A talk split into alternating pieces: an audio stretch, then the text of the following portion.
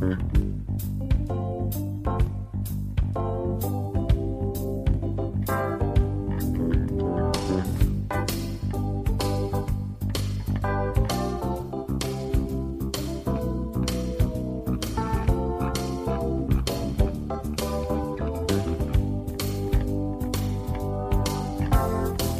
buenas tardes y bienvenidos al tercer programa de esta tercera temporada. Bienvenidos ya al mes de noviembre y gracias por permanecer al otro lado un mes más, una semana más.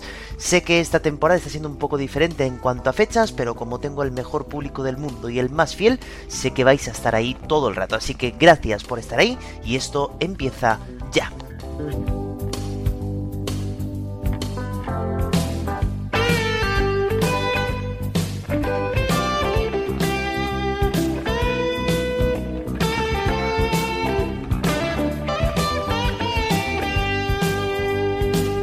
Como siempre, antes de empezar, pues me gusta daros las gracias de todo corazón, ya no solamente por estar al otro lado, que ya lo he dicho, sino por seguir votando como lo estáis haciendo mediante los medios de siempre.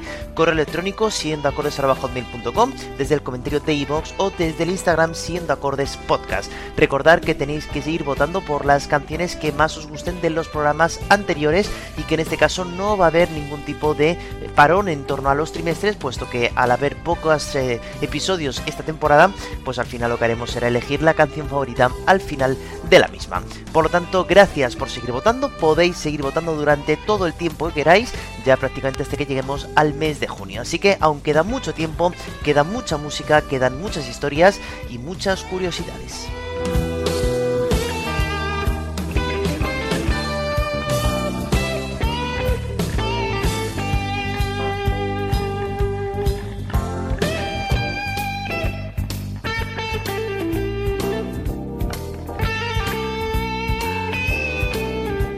Dicho esto, vamos entonces a ver qué vamos a hacer hoy. Es que hoy vamos a seguir con un bloque que ya abrimos la temporada pasada y que ha tenido muchísimo éxito y que trata de estas canciones que todo el mundo pensamos que son originales, pero que realmente ya hay una canción antes que fue la original. Hoy vamos a hablar de cinco parejas de canciones que todos vais a pensar que la original era la segunda, pero que realmente no. Os voy a poner primero la que es anterior y por tanto original. Bueno, vamos a empezar por una canción que tiene como nombre una, un nombre de mujer y que eh, popularizó un grupo de rock, pero que luego una pareja eh, que no se llevan muy bien decidieron también versionar y cambió por completo el sentido de la letra.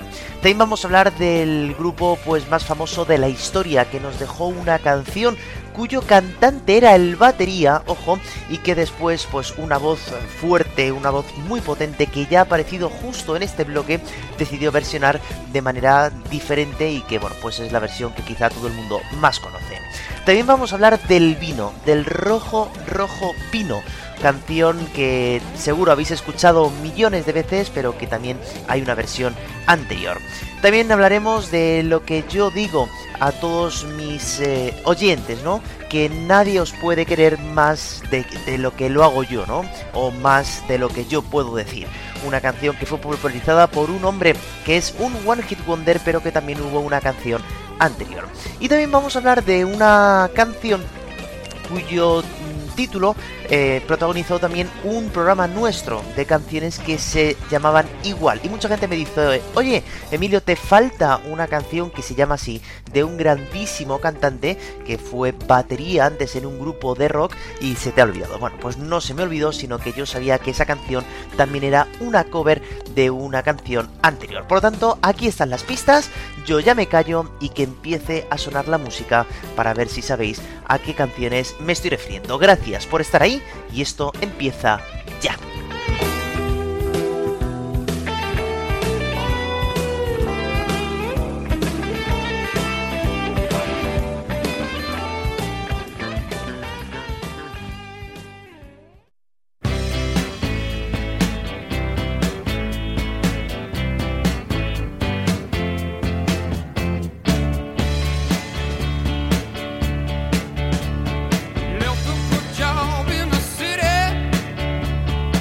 Esta preciosa, corta y encantadora canción fue publicada por primera vez por el grupo Creedence Clearwater Revival en 1969, ya que fue su cantante Tom Fogerty quien la compuso.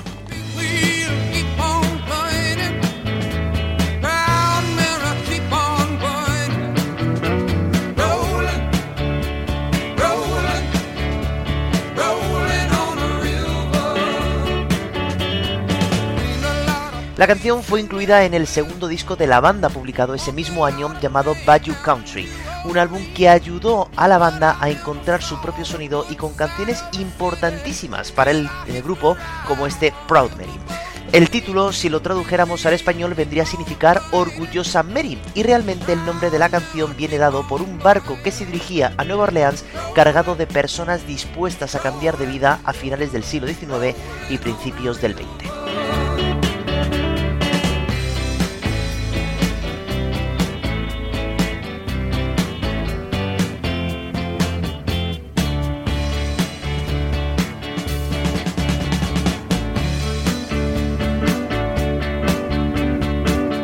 La canción, por tanto, habla de una persona que deja un trabajo con el que no estaba feliz y decide coger ese barco para cambiar de vida.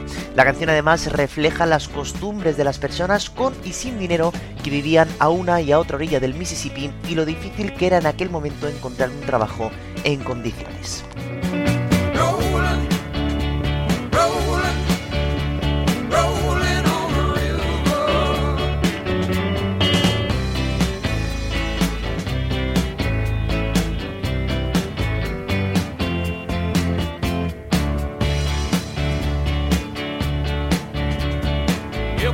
La canción, como digo, se convirtió en un sencillo importantísimo para la banda, siendo una de las canciones, por no decir la canción más recordada del grupo. Fue número uno en diferentes países y fue tal éxito que aún hoy en día la sigue tocando Tom Fogerty en directo.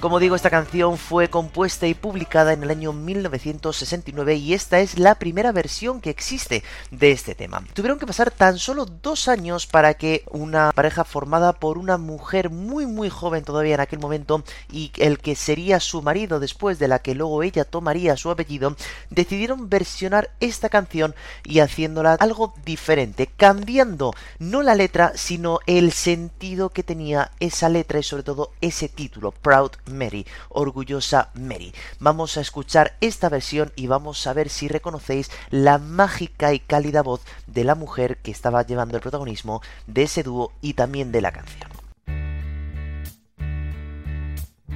You know, every now and then, I think you might like to hear something from us. Nice, easy. There's just one thing. You see, we never, ever do nothing. Nice. Easy. We always do it. Nice. Rough.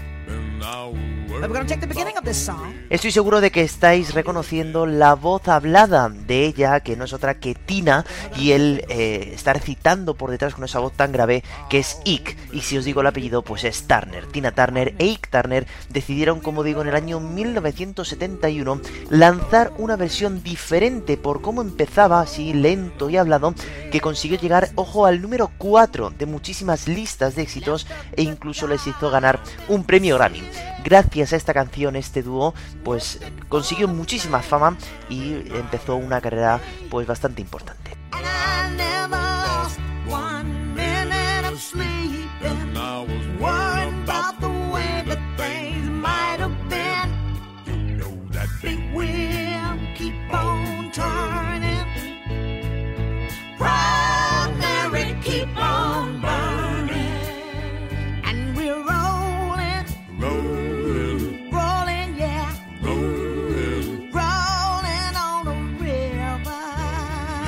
Como ya os recuerdo del penúltimo programa de la temporada anterior, la vida de Tina Turner no fue nunca fácil y mucho menos en la época en la que estuvo casada con Nick, ya que él no la trataba nada bien.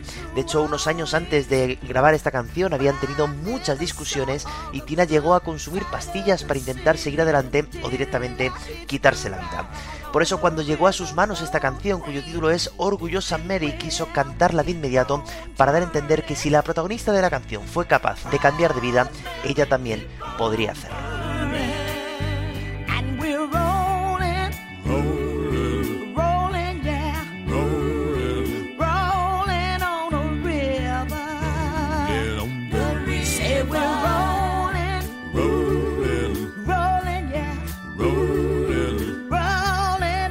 Aquí ya va a acabar esta zona tranquila y viene el ritmo de verdad.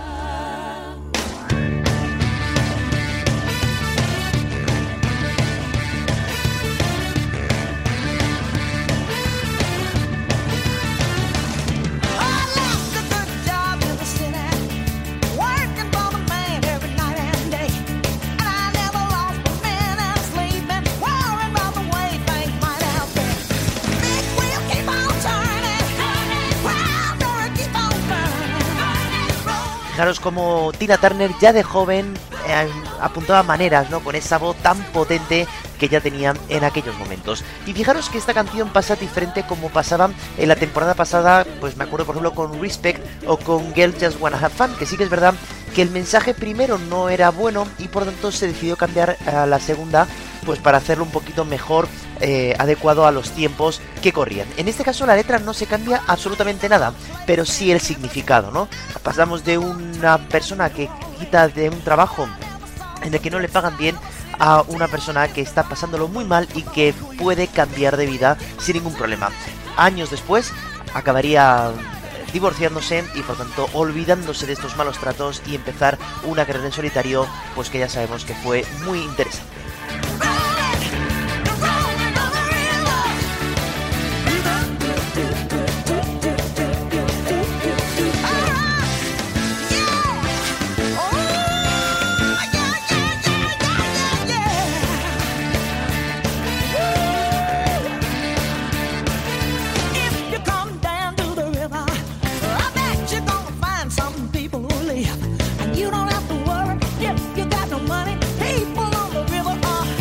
La canción pues le encantaba a Tina Turner lógicamente y a todo su público, por eso era necesario que en cada concierto que ella tuviera pues eh, se tocara esta canción con una de las mejores coreografías que tenía la cantante y reafirmando la artista que era siendo capaz de interpretar esta canción en directo que es muy difícil bailando además con esos tacones que llevaba y acompañada de esas mujeres que tenía que la verdad que era increíble. La verdad que es una pena que ya no podamos verla en directo porque se nos fue hace muy poquito, pero bueno, siempre el recuerdo nos quedará de esta grandísima artista y de este astro de la música.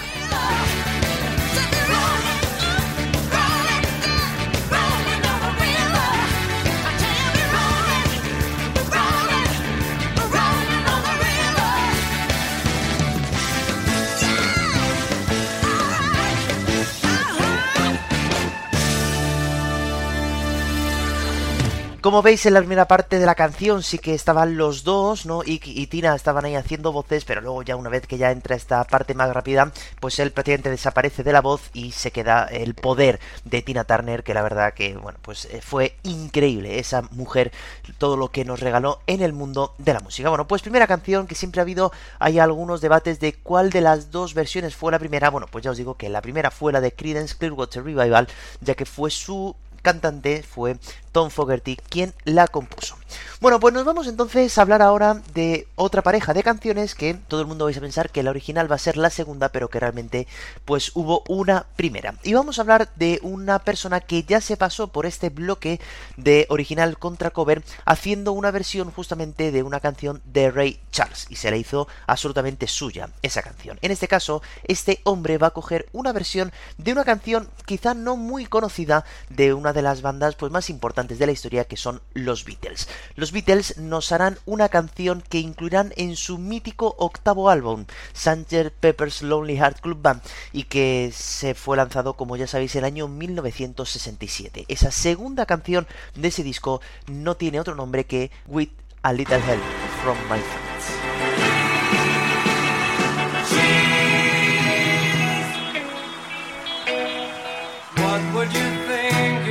Sang out a tune? Would you stand up and walk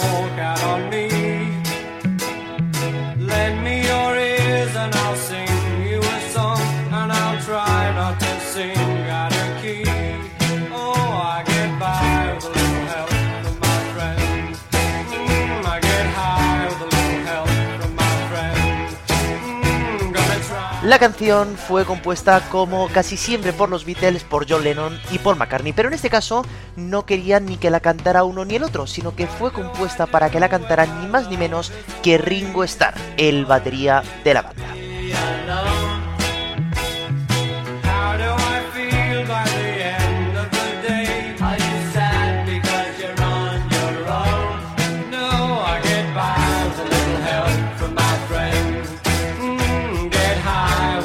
La canción es bastante sencilla de tocar y de interpretar, puesto que Ringo no estaba acostumbrado a cantar y por tanto se decidió hacer una canción fácil para que la pudiera entonar sin problemas. La canción básicamente habla del propio Ringo Starr, ya que era una persona muy amable y había muchas veces que se sentía inferior al resto del grupo y por tanto necesitaba casi siempre un poco de ayuda de sus amigos, que justamente es el título de la canción.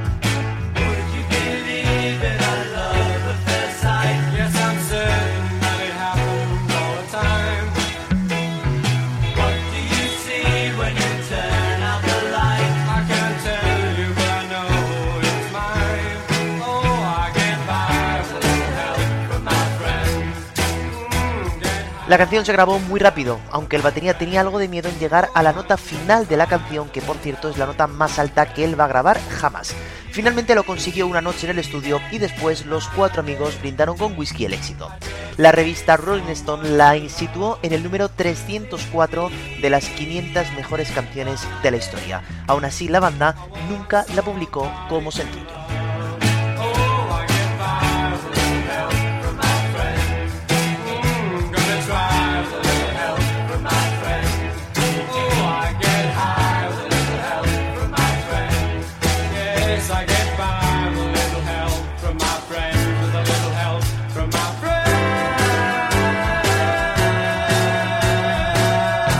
Ahí estaba esa nota alta que tenía tanto miedo el batería de que no iba a llegar nunca, pero bueno, finalmente lo consiguió y ya digo que esta canción forma parte de ese álbum que ya he dicho muchísimas veces que tenéis que escuchar, Sanger Pepper Lonely Heart Club Band, porque es una maravilla, es espectacular. Las composiciones que tienen aquí los Beatles y cómo va cambiando, ¿no? Desde los discos anteriores a hacer este disco, que es uno de los primeros, por cierto, conceptuales de la historia.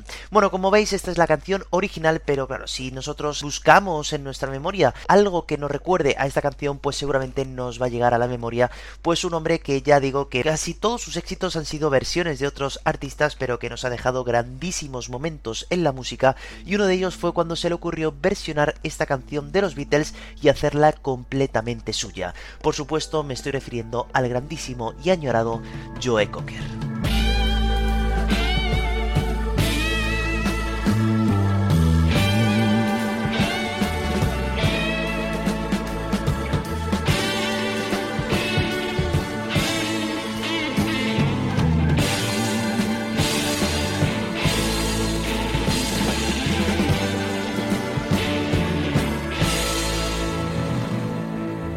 Y nos vamos a mover tan solo un año después a que los Beatles grabaran esta canción, por tanto nos movemos hasta el año 1968.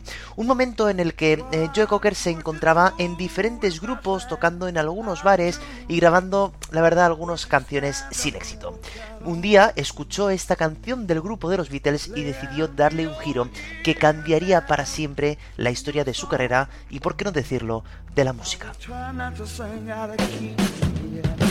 Oh, baby, how All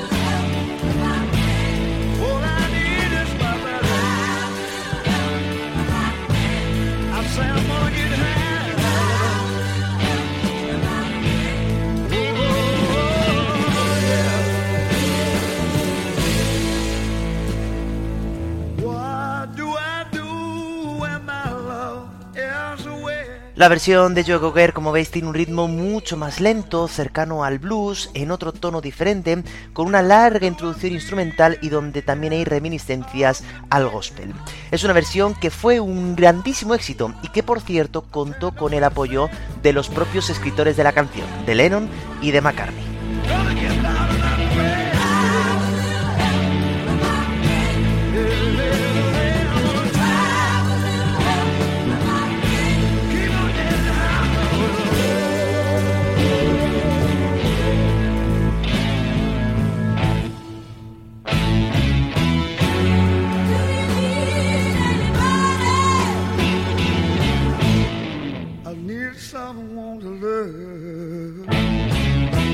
Para grabar la canción, de hecho, Joe Cocker se juntó con un joven guitarrista llamado Jimmy Page, que era músico de sesión un poco antes de fundar Led Zeppelin.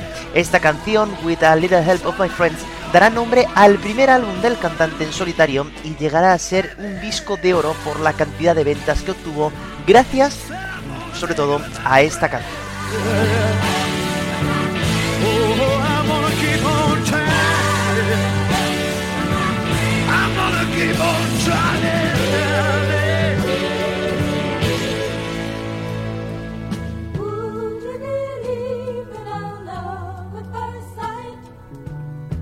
Certain it happens all the time. Yeah. What do you see when you turn out the light? Como digo, la canción fue un éxito sin precedentes para el cantante, llegando a estar durante 30 semanas en el número uno de las listas de éxitos. Años más tarde, esta versión de Joe Cocker fue usada como cabecera para la premiada serie The Wonder Years y ha ocurrido una vez más que la canción de Cocker ha eclipsado por completo al original.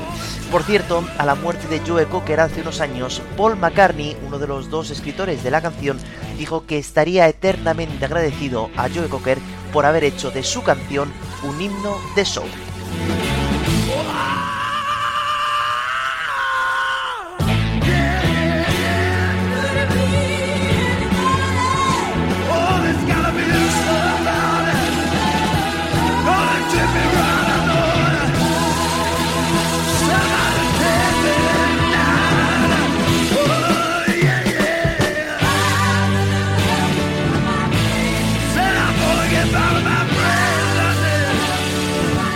Como veis ha costado empezar la canción y ahora está costando incluso cerrarla porque ese coro gospel no para nunca de cantar. Por cierto, esta versión de Joker también fue utilizada por el grupo Toto en alguna de sus canciones para versionar esta canción. ¿eh? Una canción imprescindible para el mundo de la música, pero que realmente fue compuesta por los Beatles.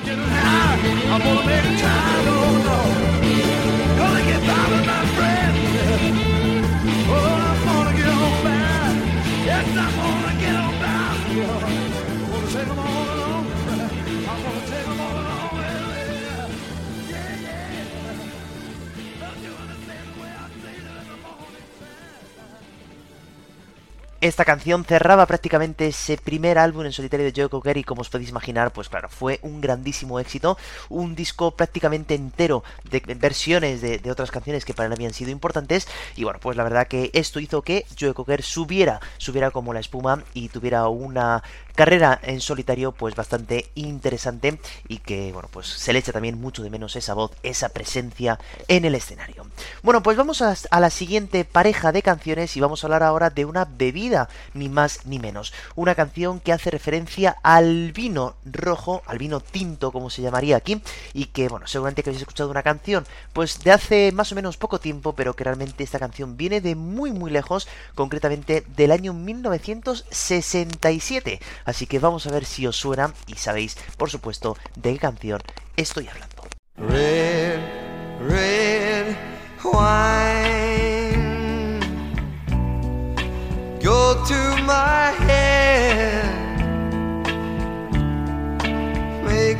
Forget that I still need her soul.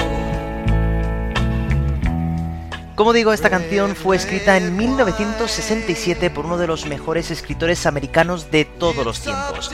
Me refiero a Neil Diamond, que escribió una canción cuya protagonista se da cuenta que para olvidarse de los problemas tenía que beber rojo, rojo vino.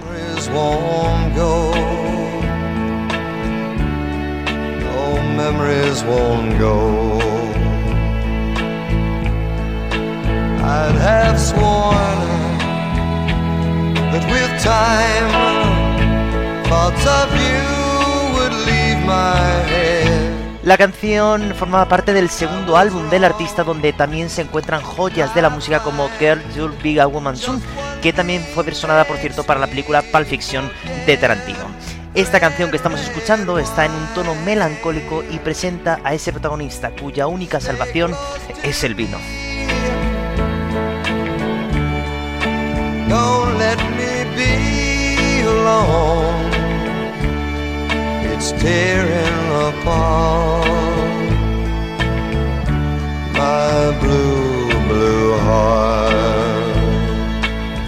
La canción fue lanzada como sencillo, aunque tan solo llegó a un puesto 62 en las listas de éxitos, pero afirmando al entonces joven artista como uno de los grandes letristas de canciones. Neil Diamond, por cierto, ha conseguido posicionar más de 30 canciones suyas escritas por él en el top 10 de las listas de éxitos, algo nada fácil.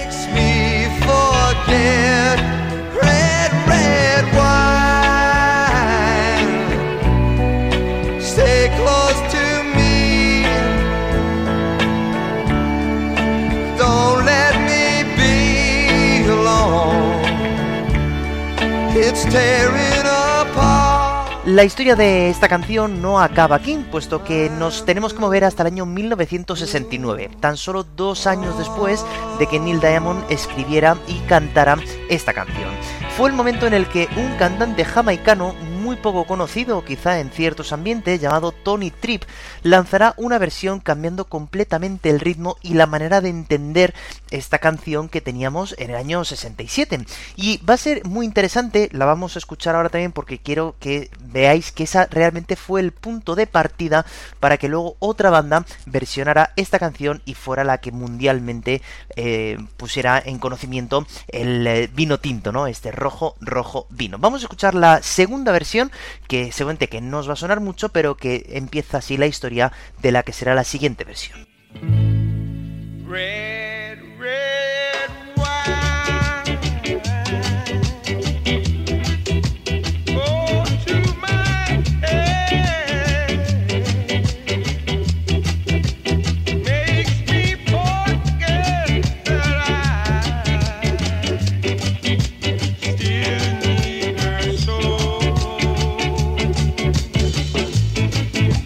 Como veis, hemos dejado de escuchar una canción melancólica para escuchar una canción que se ha convertido en un reggae y que incluso tiene alguna reminiscencia incluso del ska, ¿no? Por tanto, nos encontramos en 1969 y tenemos dos versiones totalmente diferentes. La original, creada, compuesta y cantada por Neil Diamond, y esta versión en reggae de Tony Tripp.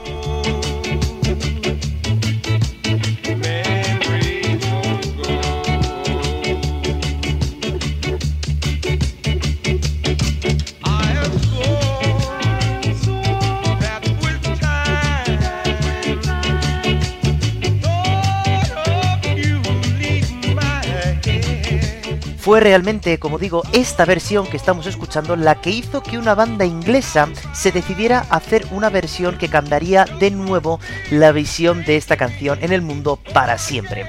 Una banda que pensaba que realmente esta era la versión original y por eso decidieron hacer una versión aún más reggae de la canción.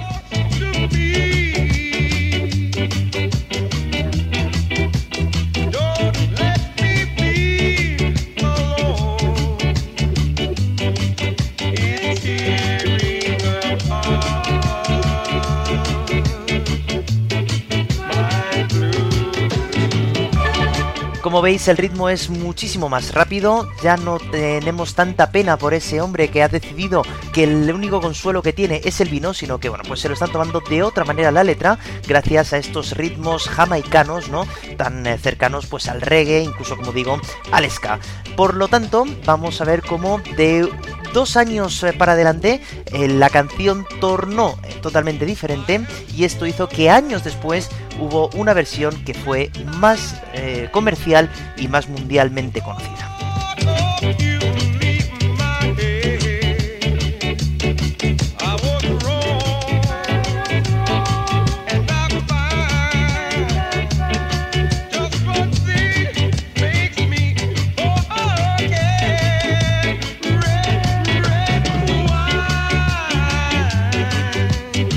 Esa versión de la que me estoy refiriendo pertenece a la clásica banda UB40 V40 que fue lanzada en su cuarto álbum llamado Labor of Love, que era un disco enteramente de versiones de canciones de reggae, ojo, en el año 1983.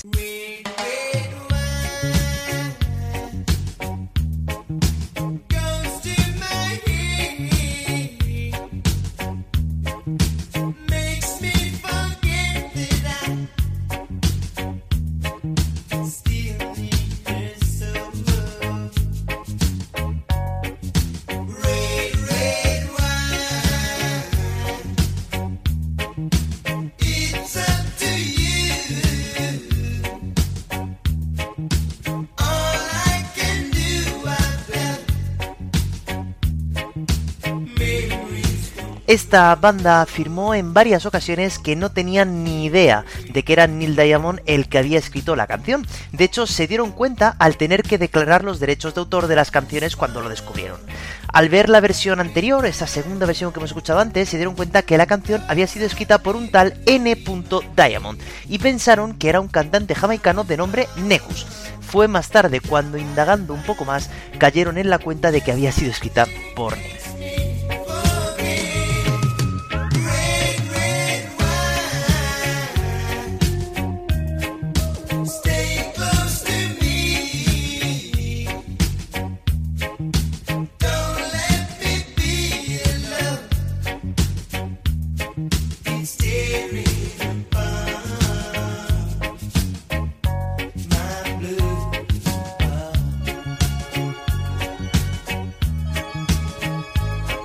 Por eso algunos entendidos de la música no entendieron por qué esta canción, Red Red Wine, había sido incluida en un álbum que era enteramente eh, dedicado a canciones reggae, cuando realmente esta canción originalmente no había sido así. Pero bueno, finalmente la banda pudo salir un poquito del tema diciendo que ellos no sabían nada de ello y que bueno, al final nos dejaron una versión que ha sido mundialmente conocida y que seguramente cuando alguien habla de Red Red Wine, la versión que a todo el mundo le sale es esta de UB40. Por lo tanto, pues no hay mal que por bien no venga.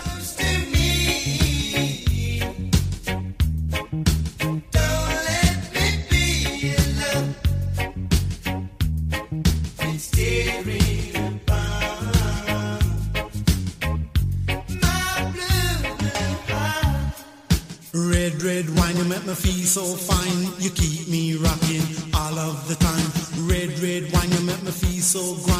A million dollar when just my. Red, make me feel so sad. Anytime I see you go, it make me feel bad. Red, red make me feel so fine.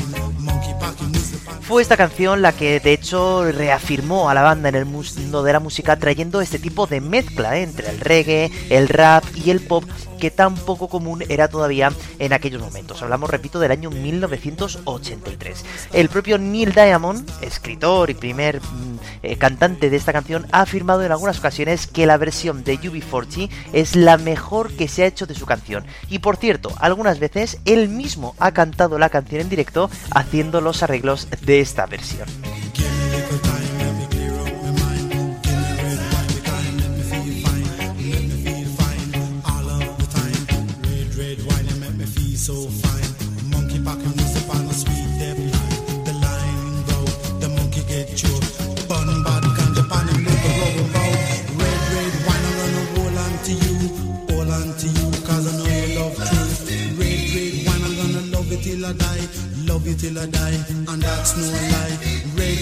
Así entonces queda claro por segunda vez hoy que cuando los propios escritores te dan el beneplácito de hacer esta versión, yo creo que para un artista pues es lo mejor, ¿no? Es decir, has cogido un pedacito de ellos y le has dado la vuelta completamente y yo creo que eso es una de las mejores cosas que te pueden pasar cuando versionas una canción, ¿no? En el caso anterior Paul McCartney dijo que yo creo que había hecho la mejor versión de su canción y en este caso que Neil Diamond utilice tus arreglos para un directo, pues yo creo que más no se puede pedir a la hora de hacer una canción que no es tuya.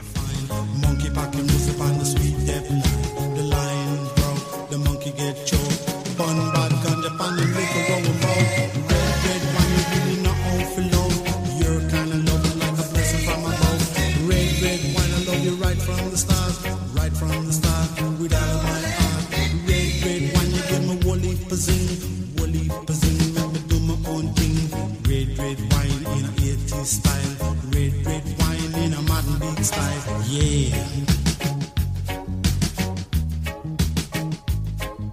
Red, red wine, you make me feel so fine.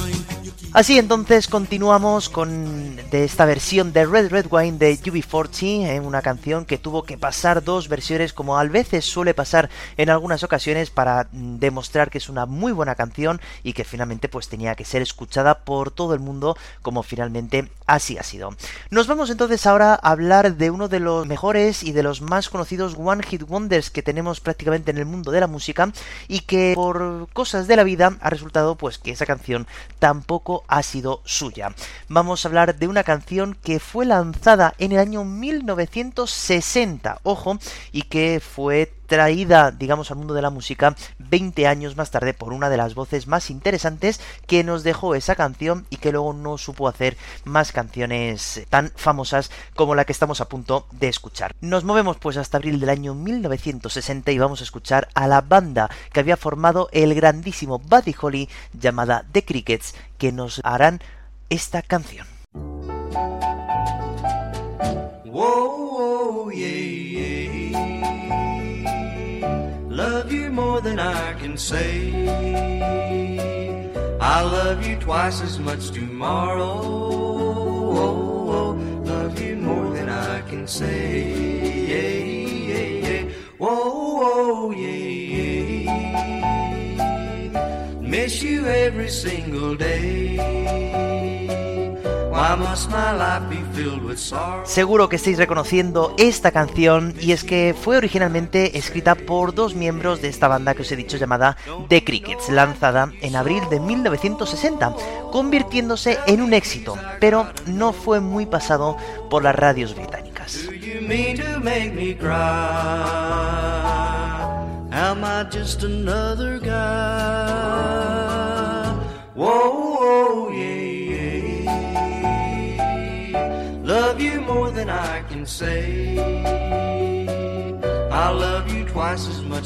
Según cuentan los componentes de la banda, la canción fue compuesta en tan solo una hora y no sabían muy bien cómo hacer reconocible la canción hasta que se les ocurrió el wow wow yay yay que tanto hemos cantado. La canción original es una típica canción coral donde todas las voces van repitiendo y van contestando a la voz principal.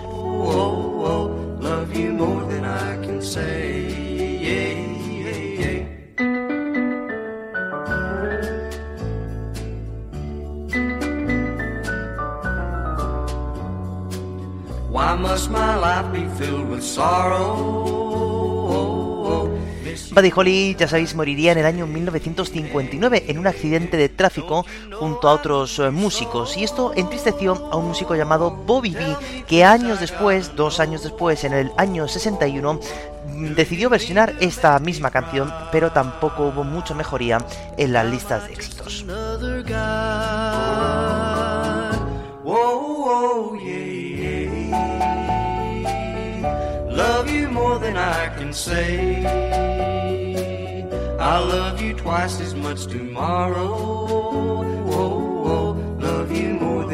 Un grupo formado íntegramente por negros que nos hacían este tipo de música que a mí me encanta y que es tan pegadiza y que en muy poquito tiempo ¿no? nos saben decir cosas como que te quiero más de lo que te puedo decir, ¿no? que es el título de la canción, More Than I Can Say.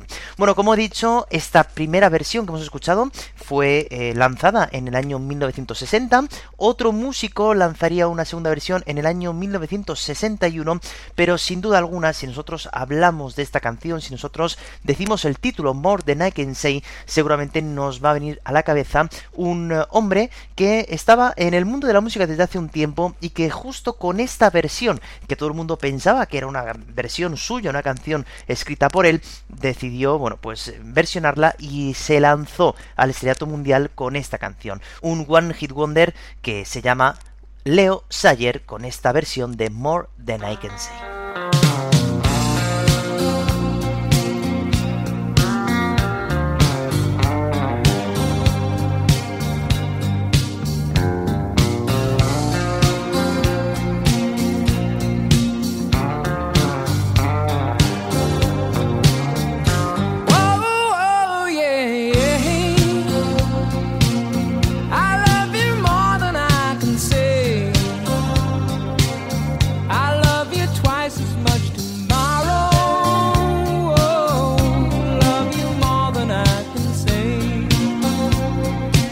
Este cantante británico estaba a punto de grabar, estaba finalizando ya su octavo álbum y no sabía muy bien qué canción colocar en aquel disco.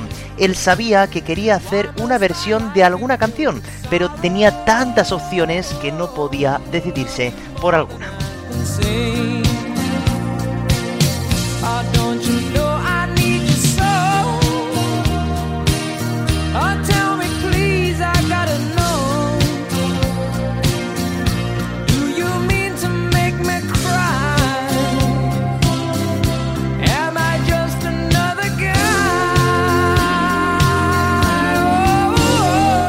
Leo Sawyer se encontraba viendo la televisión en su casa cuando vio un anuncio de los mejores éxitos de Bobby B, este músico que había quedado un poquito entristecido por la muerte de Buddy Holly, y decidió bajar a la tienda de discos y comprar uno, un, disco suyo. Allí fue donde encontró la versión de More Than I Can Say y ahí fue donde decidió que tenía que grabar justamente esa canción. Tras escucharla un par de veces, Leo Sayer la grabó esa misma noche.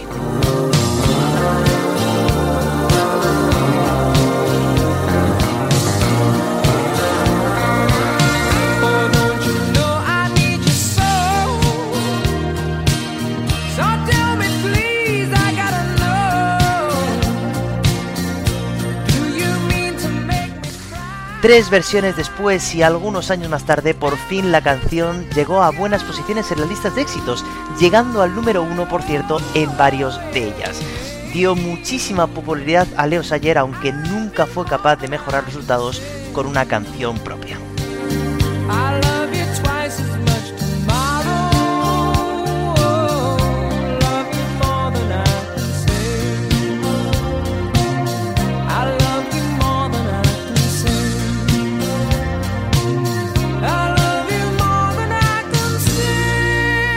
Y si os dais cuenta, Leo Sayer ha cambiado algunas cosas de la canción, pero realmente el mismo leitmotiv de todas las canciones, ese mítico wow wow yay yay, por supuesto se tuvo que mantener y yo creo que fue lo que le dio tantísimo éxito a esta canción. Estamos en el año 1980.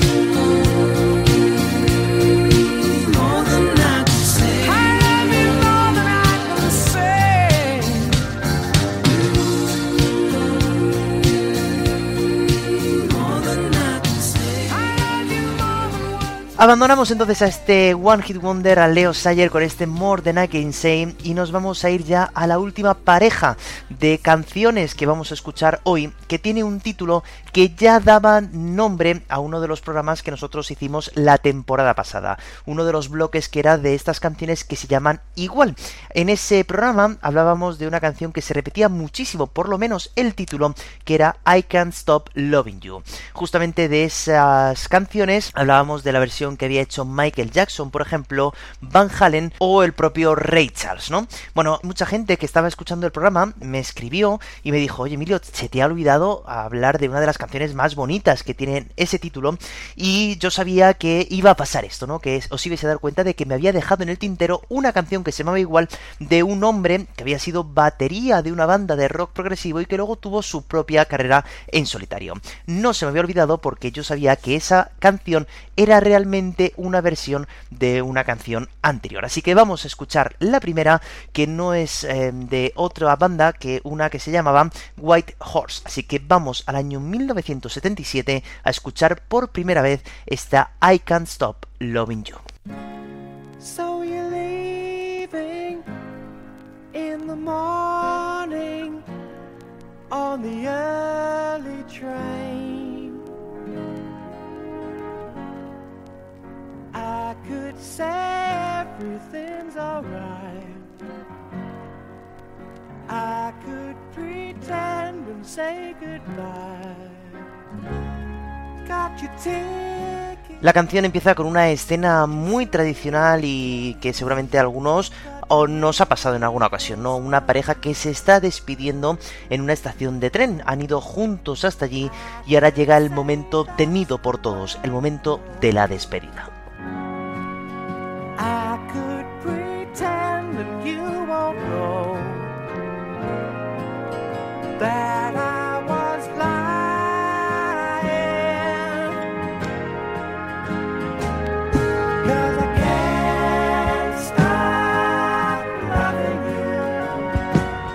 ella es finalmente la que se va y él se queda detrás del tren, ¿no? Viendo ese tren marcharse con ella dentro y diciendo que no puedo dejar de quererte, ¿no? Estas palabras que tanto se han utilizado en el mundo de la música como ya veíamos en la temporada pasada.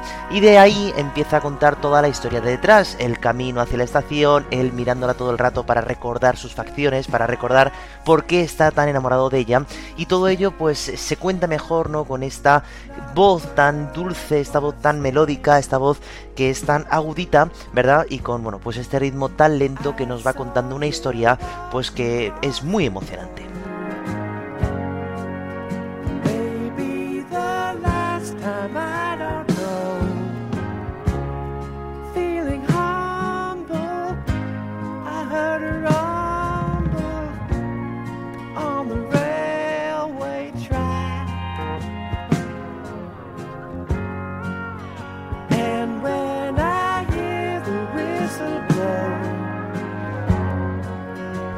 La canción, aunque parezca mentira, no tuvo prácticamente ninguna repercusión cuando se lanza en este año 1977. Apareció en el primer álbum de la banda que se llamaba White Horse, el álbum se llamaba también igual y aunque fue lanzado como sencillo, ya digo que no tuvo ningún éxito. Sin embargo, un año más tarde, el protagonista de la canción anterior, Leo Sayer, también lanzará una versión de esta canción y consiguió llegar al puesto 6 en las listas británicas, pero tampoco tuvo demasiada repercusión en las radios.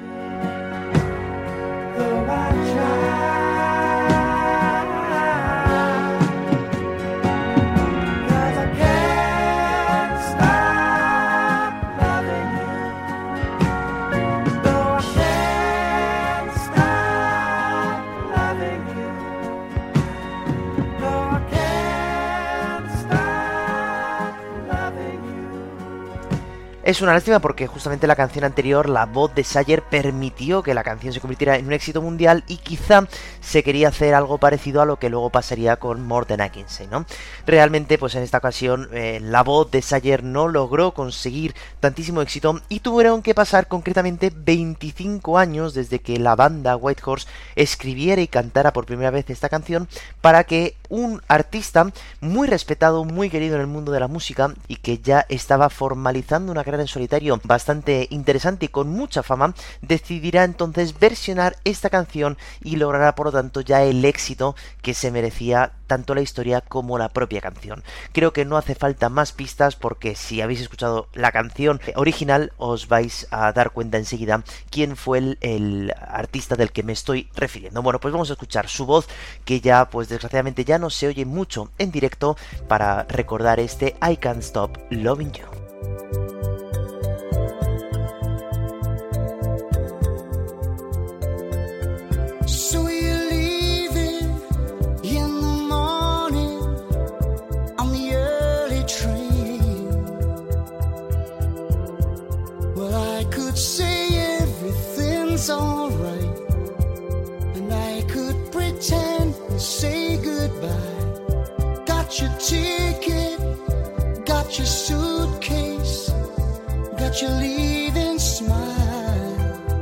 Fijaros cómo los arreglos prácticamente son los mismos, pero en este principio de la canción el bajo está muy marcado, marcándonos realmente, y nunca mejor dicho, pues que va a venir mucha tensión en esta canción, de que va a haber mucho sentimiento, y esto está reforzado con este cambio que hace entrando la batería y ya el estribillo. La voz mágica de Phil Collins demostró en el año 2002 que esta canción tenía que ser un éxito, como así lo consiguió en este caso este artista.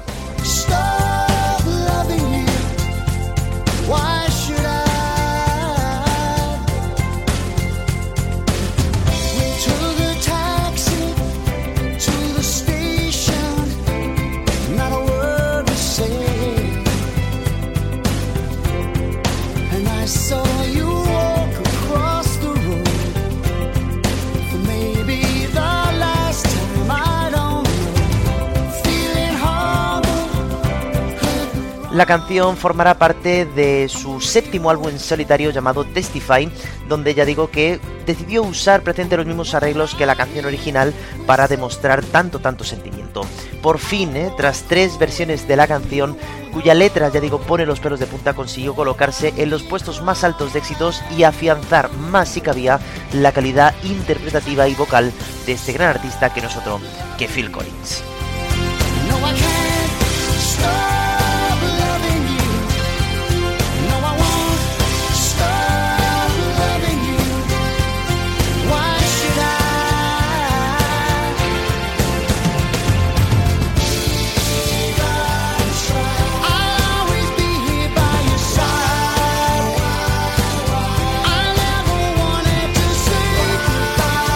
La canción fue mágicamente aceptada por todos los fans del artista y de hecho en prácticamente todas las giras que vinieron a continuación tenía un lugar específico en los conciertos para poder tocar esta canción. Normalmente al principio, después de tres o cuatro canciones más movidas, aparecía esta canción para relajar un poquito los ánimos y para emocionar al público porque la verdad que quizá una de las cosas que no he podido hacer es ver en directo a Phil Collins, algo que me arrepiento, no he tenido nunca la ocasión, pero sí que he visto muchos vídeos suyos en concierto y la verdad que tiene que ser un gran espectáculo.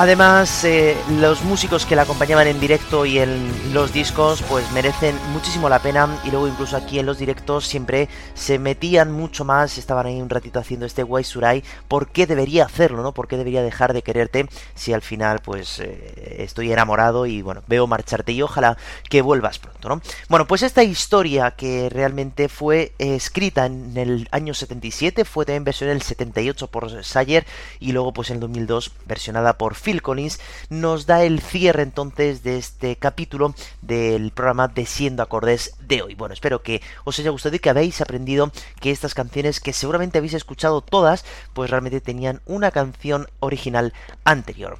Bueno, como ya sabéis, el concurso sigue adelante. Esta es ya la tercera vez que tenéis que votar en la temporada en la que nos encontramos y vamos a ver cómo estamos en original contra cover. Podéis votar por cualquiera de las canciones que han sonado, ¿eh? es decir, podéis votar por las originales o por las versiones. Vamos a hacer un pequeño repaso. Empezamos por Proud Mary, la canción que fue escrita por Tom Fogerty y cantada por la Credence y que luego pues Tina Turner y su marido Ike Turner decidirían versionar. También hemos hablado de With a Little Help from My Friends, canción original de los Beatles y que luego Joe Cocker también haría su propia versión. También hablamos de Red Red Wine, que aquí hemos escuchado, ojo, tres versiones, la de Neil Diamond, que realmente es la original, la de Tony Tripp, que es esta versión un poquito más reggae, y después la que era mundialmente conocida, que era la de V40, UB40. También hemos escuchado More Than I Can Say, es eh, primeramente la original por eh, la banda de Crickets y después por Leo Sayer. Y por último, pues esta pareja de canciones Can't Stop Loving You, primeramente por la banda White Horse y después por Phil Collins. ¿Que no sabéis cómo votar? Bueno, pues es muy sencillo y es como siempre lo hemos hecho. Mediante el correo electrónico siguiendo acordes desde el comentario de iVoox o desde el Instagram siendo acordes podcast. Recordar que podéis votar por las canciones de hoy, lógicamente tenéis que votar por las canciones de hoy, pero también os tenéis dos programas anteriores por si no habéis votado todavía, tenéis tiempo todavía de hacerlo. Bueno, pues hoy, como no podía ser de otra manera, por cierto, hoy es el 9 de noviembre, hoy quiero felicitar a Almudena, claro, mi gran alumno que hoy es su santo, lógicamente, pero hoy vamos a rendir un homenaje no a un nacimiento ni a una muerte, sino a un estreno mundial de una canción que, bueno, es interesantísima y que vamos a escuchar una parte porque realmente es muy larga, pero bueno, vamos a contar un poquito su historia porque yo creo que es muy interesante.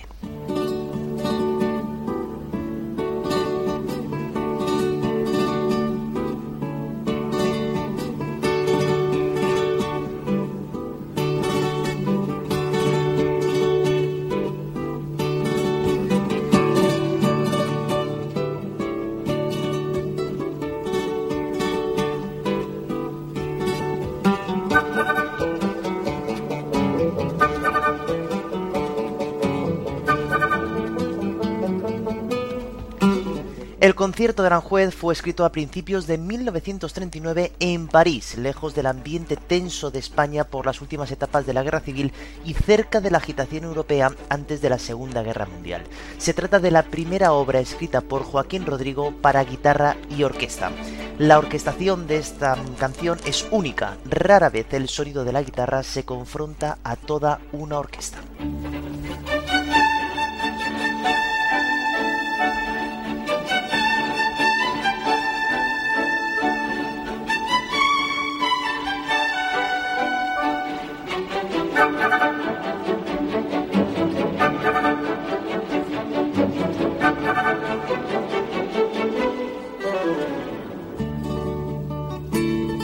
Su estreno mundial ocurrió tal día como hoy, el 9 de noviembre de 1940, en el Palacio de la Música Catalana de Barcelona. El solista fue el guitarrista Regino Sainz de la Maza, acompañado por la Orquesta Filarmónica de Barcelona fue una obra estrenada en la España de 1940 sobre un tema español, ¿no? La celebración de un palacio y jardines de un rey Habsburgo del siglo XVI no ofrecía ninguna posible frente ideológica al régimen franquista.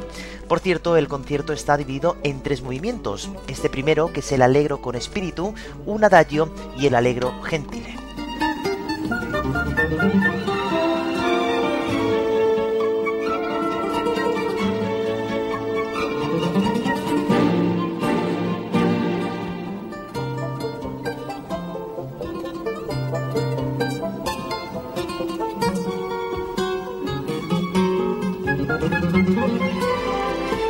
Concierto de Aranjuez fue escrito, como digo, en París para reflejar a los jardines del Palacio Real de Aranjuez la residencia primaveral del rey Felipe II.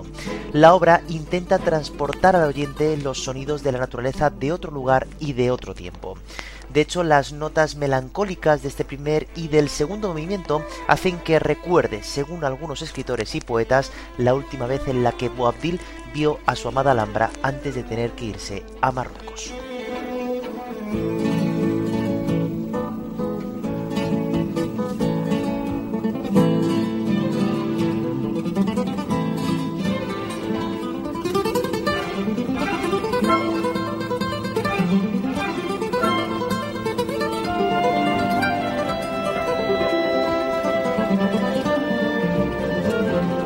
El origen de la obra, según Joaquín Rodrigo, tiene que ver con su propia vida.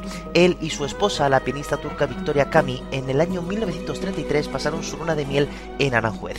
Un tiempo después se fueron a Alemania, donde esperaban tener a su primer hijo. El niño nació muerto y su mujer estuvo a punto de morir. Por eso, en el segundo movimiento, quizá el más conocido de la obra, Joaquín cuestiona a Dios por el aborto espontáneo que ha tenido su mujer, perdiendo a su hijo y pidiendo que su mujer se mantenga viva. Esto es lo que se expresa mediante el pulso de la guitarra, que es ese comienzo del segundo movimiento que representa un corazón latiendo.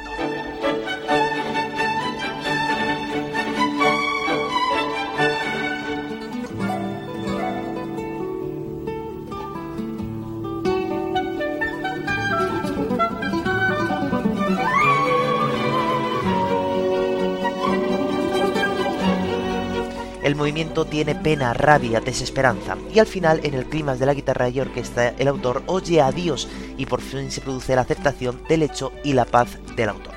Joaquín Rodrigo y su esposa Victoria, por cierto, están enterrados en el cementerio de Aranjuez, en un mausoleo presidido por una guitarra cubista, obra del escultor Pablo Serrano.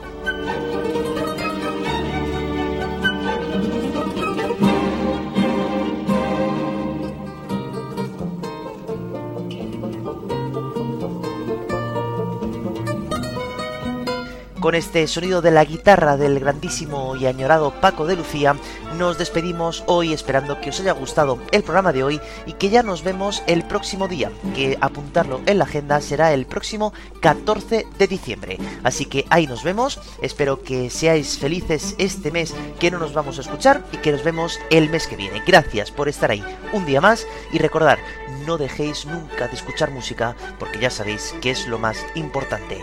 Un saludo, sed buenos, votad y chao.